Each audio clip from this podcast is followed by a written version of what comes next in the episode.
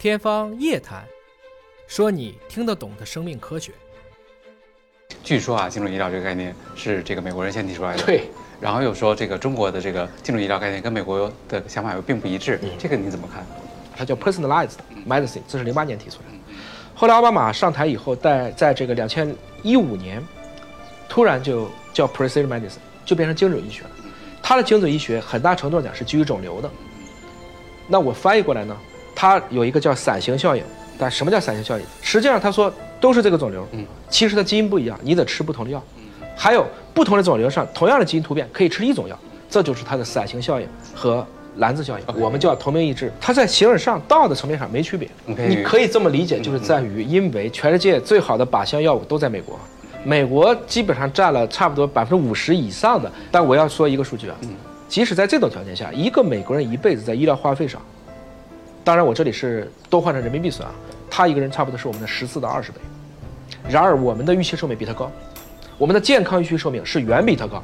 我觉得这可能跟文化相关，就是中国人的这种天人合一的理念。比如说你刚才讲的是药三分毒，是，但是美国的这种我们叫药物滥用是很分层去看的时候，你会发现他的高端人士他也是比较接近于很健康的，倒是收入越低，你会知道他越喜欢沙发土豆，越吃垃圾食品，越是药物滥用。这其实就是在于，其实我不是药神那句话吗？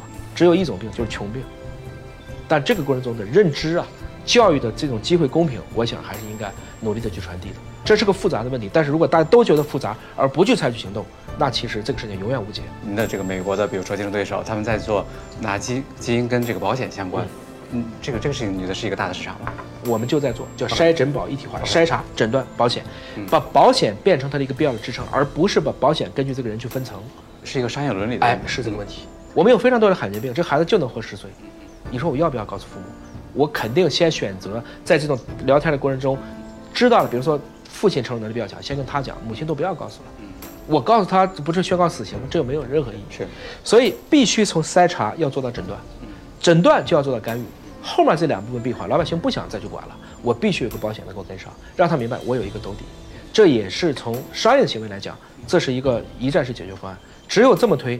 我们以民生的方式做下去的时候，不管是政府、实施方、医院，或者是百姓，他的依从性、参与度才会相对比较高。这确实从一个商业或者从人性的角度思考，怎么去提升依从性。